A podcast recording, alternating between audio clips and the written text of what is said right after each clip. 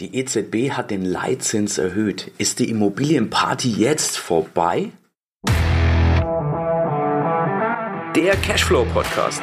Dein Weg zu finanzieller und persönlicher Freiheit.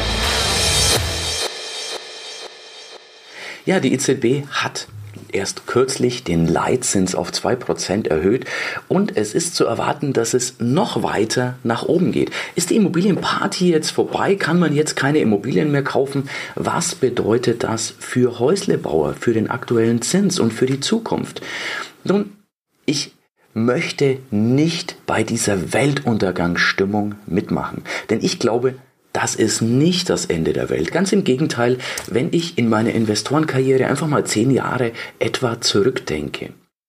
Da hatten wir vier Prozent und ich kann mich erinnern, dass die Banken geworben haben mit so günstig finanzieren wie seit 50 Jahren nicht mehr.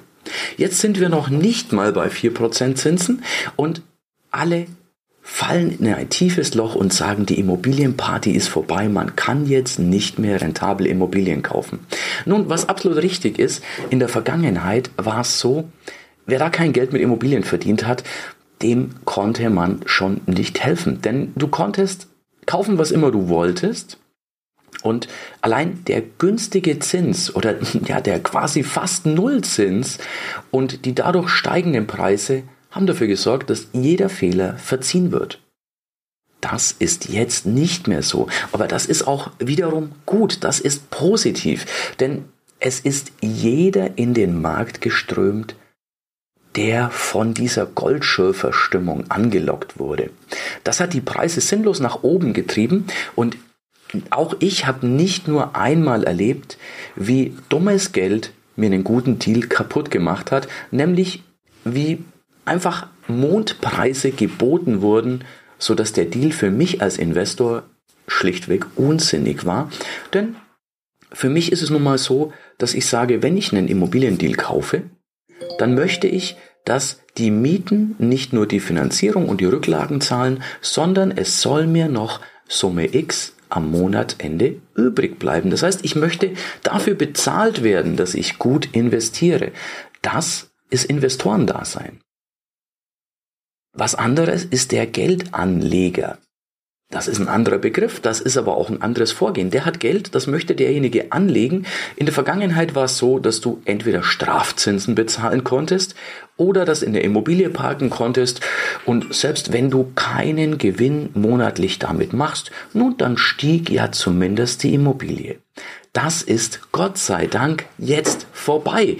Das dumme Geld, wie man es nennt als Investor, ja, findet sich jetzt nicht mehr bei Immobilien, denn es ist schlichtweg kein guter Deal mehr. Und Gott sei Dank gibt's auch keine Strafzinsen mehr auf Konten. Die kriegen jetzt auf ihr Tagesgeld wieder ein bisschen was, sodass die ihr Geld lieber da parken und uns Investoren die Immobiliendeals nicht kaputt machen.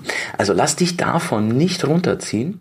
Das ist nämlich durchaus eine Entwicklung, die man mit zwei verschiedenen Blickwinkeln betrachten kann. Das eine, ja, Zinsen werden teurer. Eine Finanzierung kostet mehr. Aber letzten Endes ist es so, dass die wirklich guten Deals auch vorher schon nicht mit Hochglanzprospekten angepriesen wurden, auch vorher schon nicht bei Immo Scout, Immo Welt, Immo Net auf Seite 1 ganz vorne waren oder dass die guten Deals nicht dein Versicherungsmakler aus der, aus der Tasche zaubert und dir anbietet, sondern die wirklich guten Deals, nach denen musst du recherchieren. Das musstest du damals und das musst du auch heute. Denn die Immobilienpreise haben jetzt ein bisschen aufgehört zu steigen. Und der ein oder andere Verkäufer hat jetzt auch bemerkt, wow, es werden nicht mehr die Preise bezahlt, die mir vor einem Dreivierteljahr oder vor einem Jahr bezahlt wurden. Selbst in München erlebe ich es, dass man Preise verhandeln kann. Vorher war es so, ja, du konntest schon auch verhandeln, aber nur in eine Richtung, nämlich nach oben. Du konntest gerne mehr zahlen als den Wunschpreis, dann hattest du eine Chance. Vorher, also bis vor einem halben, dreiviertel Jahr, konnte ich in München nur Insider-Deals kaufen. Wenn ich einen Anruf bekommen habe, Erik, der und der Deal, schaust dir schnell an, wenn du mir innerhalb von einer Stunde Bescheid gibst, dann machen wir den Deal, ansonsten geht der ins Netz und dann wusste ich, dann ist der sowieso weg. Also da konntest du nur unter der Hand was kaufen. Jetzt ist es so, dass wirklich Makler dich auch wieder zurückrufen, wenn du eine Anfrage stellst. Das, das ist auch eine schöne Position, dass die jetzt wirklich merken, hey, wir sind Dienstleister, wir müssen auch zurückrufen, denn das war ja wirklich so, mm, ja, da sind die Kaufangebote einfach nur so reingeflattert und es war keine Arbeit mehr für Makler, auch für Verkäufer. Man konnte fast verlangen, was man wollte. Das bereinigt sich gerade. Noch nicht jeder Verkäufer hat's verstanden, noch nicht jeder Makler hat's verstanden. Auch mir flattern heute noch immer wieder Angebote rein, fast jeden Tag, wo ich einfach nur lachen muss wo ich mir denke, du hast doch den Schuss noch nicht gehört.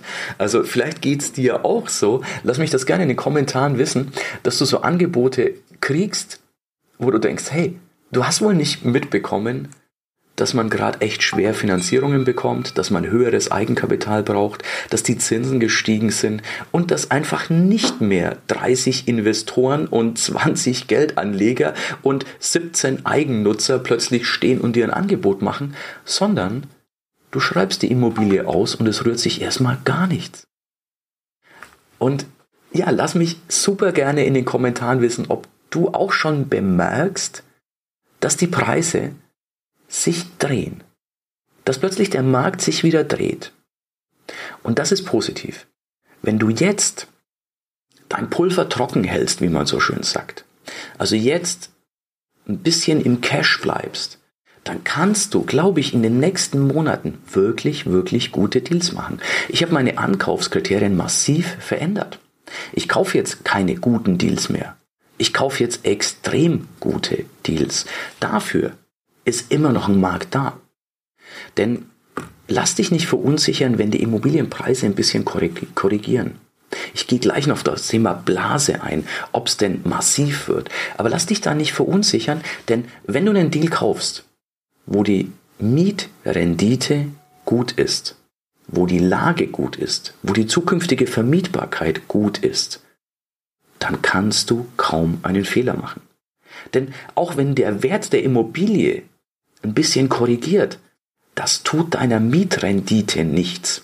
Das ist anders für die Fix- und Flipper unter uns. Die haben jetzt ja, ein bisschen einen schwierigeren Job. Denn es ist nicht mehr so, dass du was kaufst, einfach mal einen Monat hältst und dann teurer verkaufst, sondern jetzt kann der Markt sich entwickeln.